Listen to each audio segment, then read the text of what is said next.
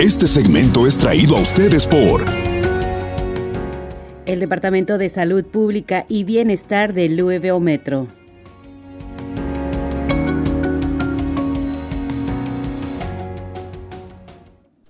Ya estamos de regreso en el programa El Poder de la Información. Les acompaña Luis de León y tenemos con nosotros en la línea a Katy Ibarra del Departamento de Salud y Bienestar de Metro Louisville.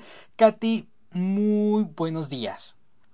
Muy buenos días, Luis. Saludazos para ti y para toda la audiencia. ¿Qué tal? ¿Cómo están el día de hoy? Estamos recordando justo esta semana, son dos años de COVID. Sabes que fui a la primera conferencia que dio el alcalde Greg Fisher en Metro Safe.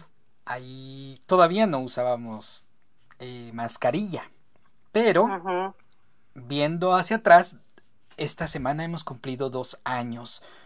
Es increíble porque esta, esta semana, el martes, se hizo una conferencia de prensa en persona después de dos años, o sea, después de esa primera conferencia de prensa que se hizo sobre el COVID-19, después ya sabemos que fueron por internet, pero también fue algo así como platicando con la demás gente, era qué pasó con, con el tiempo, como que hay un, un, un espacio en gris que nos desconecta y decimos dos años y dices, wow, son dos años, porque sentimos que fue nada más uno.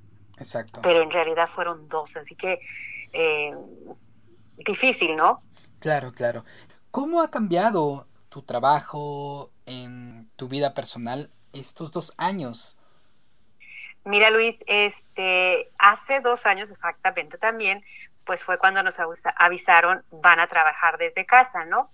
En ese tiempo, como te recordarás, porque también nos ayudaste bastante, yo estaba haciendo la campaña del censo y teníamos tantos proyectos, tantos planes para ayudar a, contar a toda la población aquí en la ciudad y de repente te dicen, te tienes que ir a tu casa y vas a ver, a ver qué vamos a hacer, reinventar los proyectos que tenías para poder llegar a la gente, porque ya no iba a ser en eventos en persona. Entonces iba a ser un poquito más difícil, especialmente con la población inmigrante con la que, queríamos trabajar.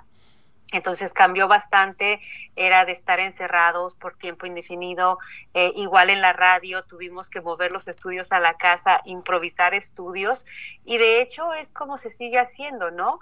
Em, de repente dices, ya nos acostumbramos, y ya no queremos salir de la casa, las personas que lo hacemos desde casa, así como que dices, ay, tienes que ir a la oficina y tú, eh, pero, pero no, mejor lo hago de aquí, ¿no? Pero... es más eh, cómodo, pero también es, mm, es diferente, sí. Es diferente, porque tienes que crear una rutina. Si te vas a quedar en casa, y, por ejemplo, el Departamento de Salud y otras terapeutas te van a decir, si vas a quedarte en casa a trabajar de casa, levántate a la hora igual que si fueses ir a trabajar, cámbiate, arréglate, ponte la, ropa de oficina que te pondrías, no trabajes en pijamas. Entonces, eso sí es algo de lo que tenemos que seguir haciendo.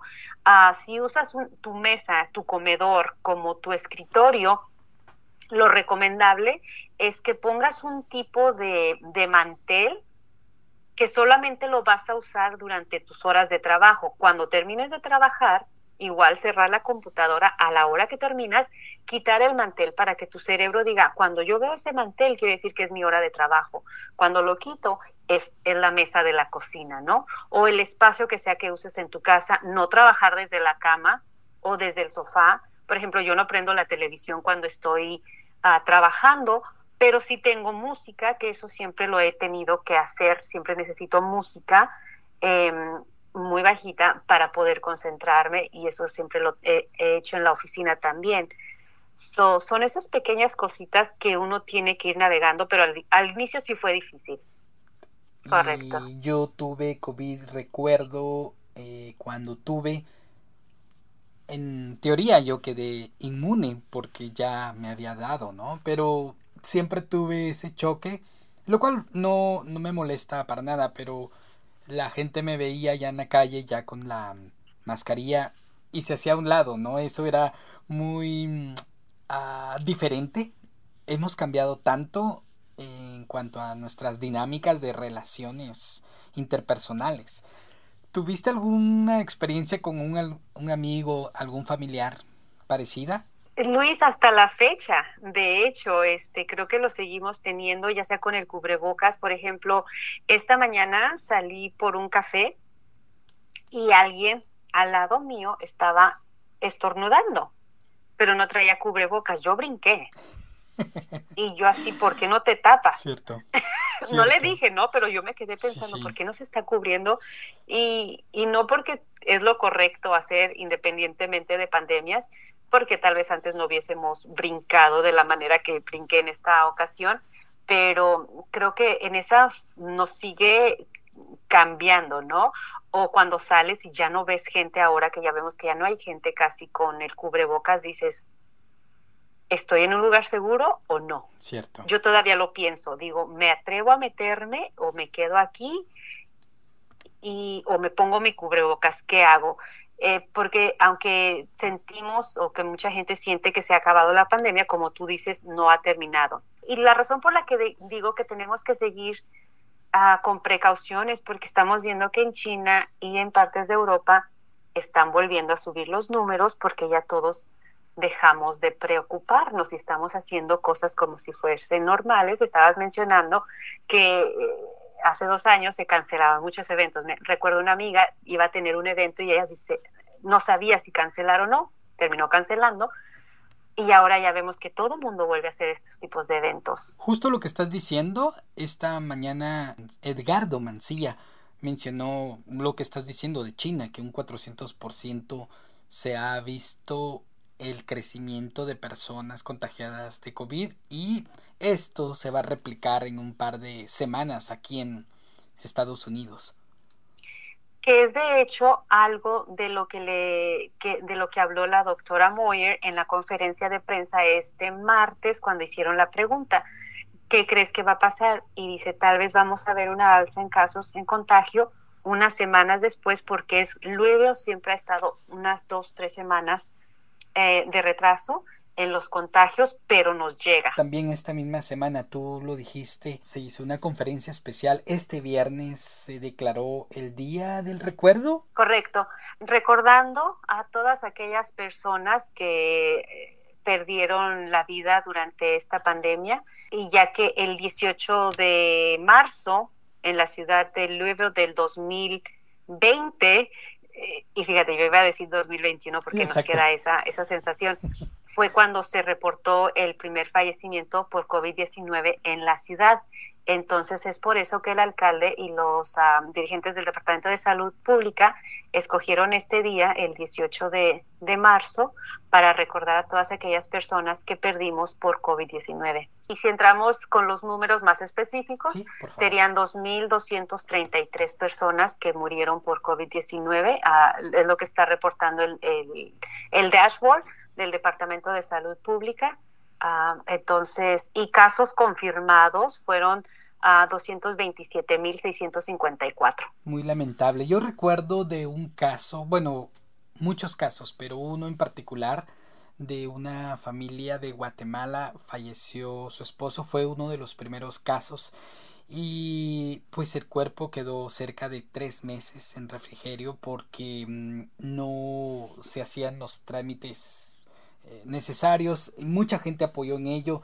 Historias como estas se repitieron eh, con otros, con nacionales y con otros em, personas de Latinoamérica.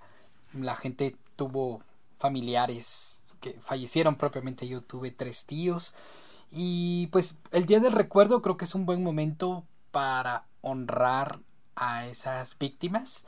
El alcalde decía que pusiéramos las luces verdes, que iniciara este viernes, pero que se mantuviera eh, todo el mes de marzo. Y a propósito, el puente también ha visto iluminado de color verde. Y, y, es así como impresionante, Luis, decir, wow, este, todo, todo este tiempo yo también tengo, me dijeron, ¿vas a poner algo? Les digo, de hecho tengo irónicamente unas lucecitas verdes que son del día de San Patricio, pero dije, es lo único verde que tengo y las tengo también colgadas. Bueno, vamos con, con los números, Luis.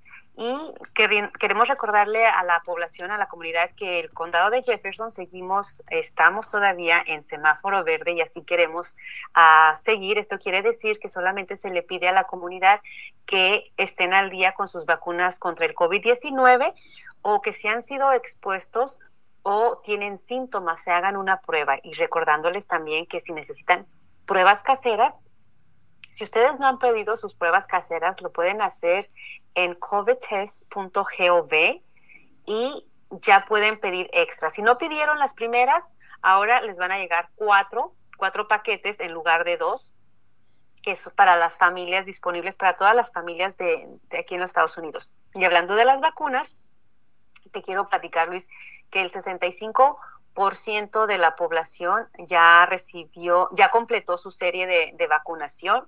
Esto quiere decir que recibieron la primera y la segunda dosis de Moderna o Pfizer o una de Johnson Johnson. Por lo menos el 75.3% ha recibido una dosis, que esto solamente contarían las de Moderna y Pfizer. Y hasta la fecha solamente el 45% ha recibido una vacuna de refuerzo, que eso es también pues muy importante. En las hospitalizaciones, y esto es lo que nos está manteniendo en semáforo rojo, eh, la admisión se encuentra en 9.75. Esto se calcula en, en, un lapso de siete días, que es lo que la CDC está manejando en estos momentos para decir si estamos en semáforo verde, a, amarillo o rojo.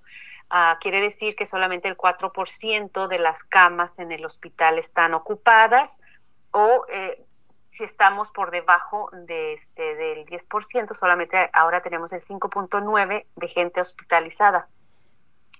Y en el hospital, hasta la fecha, el día de hoy, hay 58 personas hospitalizadas. Ah, en la unidad de cuidados intensivos están reportando 7 personas con, en la unidad de cuidados intensivos y con ventiladores solamente se están reportando seis personas. O sea, puedes ver la diferencia, eh, que sí, sí ha cambiado bastante. Y para toda la gente que le gusta ver estas gráficas, les recordamos que ustedes lo pueden, pueden entrar al Departamento de Salud Pública, al website, y se van al dashboard y ahí van a ver toda esta información. A mí, la verdad, pues sí me gusta, no sé, me gusta ver los gráficos, cómo iban subiendo y bajando y te van dando todos estos números. ¿Y las pruebas continúan? Las pruebas aquí localmente, ¿Sí? sí, sí se siguen haciendo. Hay diferentes lugares, Luis, donde la gente puede ir a hacerse a, las pruebas.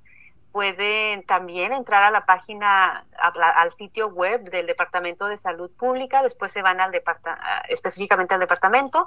Em, eh, hay diferentes sitios. Está St. Stephen's Church, está Park Duval, que sabemos que es una, una clínica. Eh, Norton Health ofrece muchos lugares, la Kroger, CVS, este, son sitios donde la gente puede ir y este, hacerse las pruebas. Blue Water, hay una lista eh, muy amplia de lugares que todavía siguen ofreciendo las pruebas. Se siente como que ya no, ¿verdad? Porque como que ya, por los números están tan bajos, pero sí, la, eh, sí hay lugares que siguen haciendo estas pruebas, porque creo que es la manera de mantener el contagio uh, en, a este nivel, ¿no? De que no se siga propagando el COVID-19. Y fíjate que esta misma mañana hablé con Hannah Hernández de Norton. Ella fue de los primeros casos de contagio de COVID y ella me contaba que cuando se hizo la prueba se tardaba hasta una semana saber los resultados.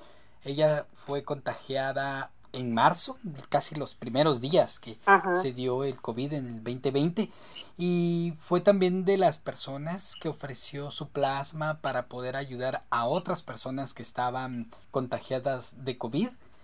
Y ahora, pues en 24 horas tenemos los resultados cuando son el tipo de pruebas en laboratorio. Y ahora que estás mencionando ya podemos hacerlo en casa y en menos de 15, 20 minutos pues ya tenemos los resultados. Esto también ha ido cambiando bastante. Eh, mucho, exactamente. Y, dices por algún lado, gracias a Dios, a la tecnología que va avanzando más rápido, este, pero también a, que la gente, a que la gente está acudiendo, se está haciendo las pruebas para pues tratar de parar los contagios. Katy, ¿qué te parece si vamos a una pausa y continuamos con más detalles sobre el Departamento de Salud y Bienestar con Katy Ibarra? Esto es el poder de la información. Tu conexión con la información. Está usted escuchando Poder, estamos presentando el programa El Poder de la Información y tenemos con nosotros a Katy Ibarra del Departamento de Salud y Bienestar de Metro Louisville. Nos está actualizando sobre los trabajos que ha realizado dicho departamento. Y estábamos hablando antes de irnos a la pausa sobre la vacunación. ¿Qué tenemos para este fin de semana, Katy? Claro que sí, Luis. Este, saludos para todos ustedes nuevamente. El día de hoy hay evento de vacunación en el Americana Community Center para todas las personas que necesiten su vacuna, ya sea la primera, la segunda o la vacuna de refuerzo. Es la vacuna Pfizer la que están ofreciendo. De hecho, empezaron a las 11 de la mañana. Como siempre les recordamos, ustedes no tienen que hacer cita, pueden llegar eh, también es para niños mayores de 5 años de edad, si ustedes quieren aprovechar. La americana está en el 4810 de la Southside Drive, así que los invitamos, van a estar ahí hasta las 3 de la tarde. Si ustedes llegan a las 2.50, los van a atender, así que vayan. El lunes 21 hay un evento de vacunas también en lo que es Smoketown Family Wellness Center. Eso es de 4 a 6 de la tarde. Este lugar está en el 706 al sur de la Hancock. Y en el centro de la ciudad, algo bueno para que ustedes sepan es de que van a estar por ahí ah, dando tarjetas de Kroger también. Si ustedes saben, déjame ver para, les voy a dar bien la información, ¿no? Van a estar por ahí ofreciendo unas, unas tarjetas, va a haber comida gratis y tarjetas de 25 dólares para las personas que acudan, acudan por sus vacunas en el, en el Smoketown um, Family Wellness Center. Esto es para el lunes um, para todos ustedes. Disculpen que estoy aquí viendo entre páginas y páginas. Y el martes, Luis, mm. hay otro evento de vacunas también. Esto es de 5 a 7 de la tarde en el Neighborhood House, que está en el 201 al norte de la calle 25. Todos estos eventos de vacunación que acabamos de mencionar van a estar dando la vacuna Pfizer. Entonces, personas mayores de 5 años pueden recibir la primera y segunda dosis. Personas mayores de 12 años de edad en adelante pueden recibir primera, segunda y la dosis de refuerzo. Este mismo mes, Katy, tenemos la donación de riñones, pero también, fuera de micrófonos, me comentabas que también se va a hacer una actividad referente al colon. ¿Puedes tú darnos más detalles? Claro que sí, este, como les he venido platicando, el Departamento de Salud, mucho de lo que hacen es la prevención, ¿no?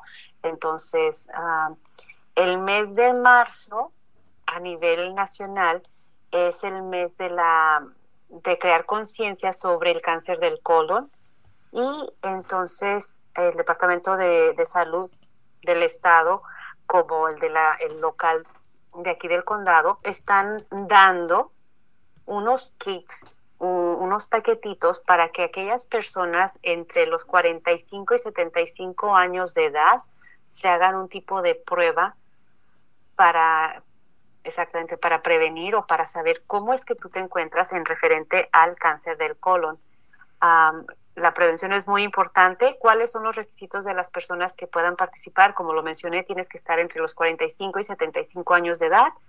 Eh, ¿Quiénes están en riesgo? Pues mira, no tienes que tener síntomas, no tienes que tener historial. Este, lo que pasa que con el cáncer del colon cualquier persona puede sufrirlo, desgraciadamente.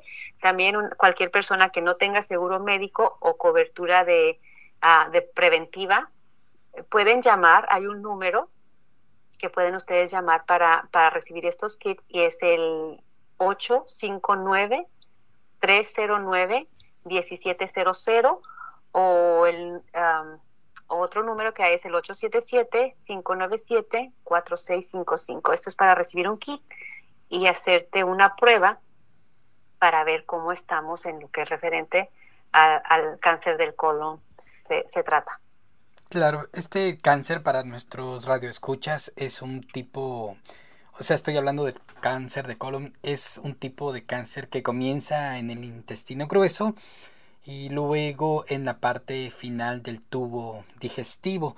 Eh, muchas veces tenemos algunos dolores de estómago y así es como se va manifestando. Como tú dices, se manifiesta eh, a cualquier edad y sobre todo es con más énfasis en las personas mayores. Sabes que empieza cuando se es joven y cuando ya es adulto la enfermedad ya ha avanzado. Entonces es bueno lo que estás recomendando hacerse la prueba para que pues cuando ya cumpla 60 años o, o 70 pues ya sepa qué es lo que yo tengo, ¿no? Y, y algo curioso, Luis, es que cuando hablamos del cáncer del colon, siempre piensan en los hombres. Yo no sé por qué. Es como cuando dices el cáncer de mama, pensamos en las mujeres. Pero las estadísticas, de acuerdo a la CDC, el cáncer de colon afecta tanto a hombres como a mujeres porque tenemos, eh, los, ambos lo tenemos y desgraciadamente el cáncer de el, cáncer colorectal es el segundo tipo de cáncer que causa más muertes en los Estados Unidos. Esto de acuerdo a la CDC. Este, entonces, si ustedes quieren una prueba de, detección, de lo que pueden hacer es llamar a este número que les acabamos de dar para recibir una que es el 859 309 1700. Pues ahí ya, gracias por compartir esta información y es muy útil para todos nosotros. A propósito de esta mm, prueba, también hace un mes el Departamento de Salud estuvo ofreciendo pruebas para detectar el random. Este gas natural. Gas natural, pues, pero todavía se están, se están ofreciendo, tengo entendido. Claro que sí, este de hecho llegó mm, eh, más dinero al departamento para que se compraran más pruebas y para darlas a la comunidad. Si ustedes quieren una, pueden hacerlo, llamar, solamente tienen que llamar al, a la línea de ayuda que es el 502-912-8598 y pedir su prueba para revisar el radón, que es un gas natural que simplemente puede entrar por las ah, grietas de la casa, está en el suelo y entra de alguna manera y puede no lo vamos a oler, no se huele, solamente haciendo este tipo de pruebas de prevención puedes saber si es que eh, de detección puedes saber que si está en tu casa o no. Así que muy importante, gracias por recordarlo, Luis. Y una vez más, este, toda esta información de la que estamos hablando el día de hoy, recuerden que también la pueden encontrar en las redes sociales del Departamento de Salud Pública. Muchísimas gracias, Katy. Y bueno, tenemos una noticia triste. Este viernes pues se informó oficialmente del fallecimiento de Sarabeth Harlech. Ella pues laboraba en el departamento de salud para ser más exactos. Ella era mm, directora médica asociada en el departamento de salud y bienestar de Louisville. Pues lamentamos mucho esta pérdida. Sí, Luis, desgraciadamente este, nos informaron de de esta pérdida repentina em, de la doctora y la verdad que por ejemplo en el departamento de comunicaciones estamos todos bueno todos estamos que todavía no lo creemos ah, que se haya ido y una nota muy muy linda que aparte de que ella fue una clave esencial en que funcionara de tal manera tan eficazmente el nuevo VAX, donde se llevaron a cabo las vacunas masivas aquí en la ciudad, es que ella, cuando estaba yendo esta semana pasada a una conferencia, mientras ella estaba en, en el vuelo, eh, hubo una situación de emergencia donde pidieron un doctor para ayudar a alguien, a un, a un pasajero, y ella pudo salvarle la vida a esta persona en el avión mientras iba a no sé cuántos metros de altura. Y, después nos enteramos que, la perdimos así inesperadamente. Entonces, la verdad que, que sí nos causó mucho shock, especialmente cuando trabajaste tan cerca de ella y veías la pasión que ella tenía por lo que hacía. Entonces la recordamos, da igual que se, se, están recordando a todas las personas que perdimos.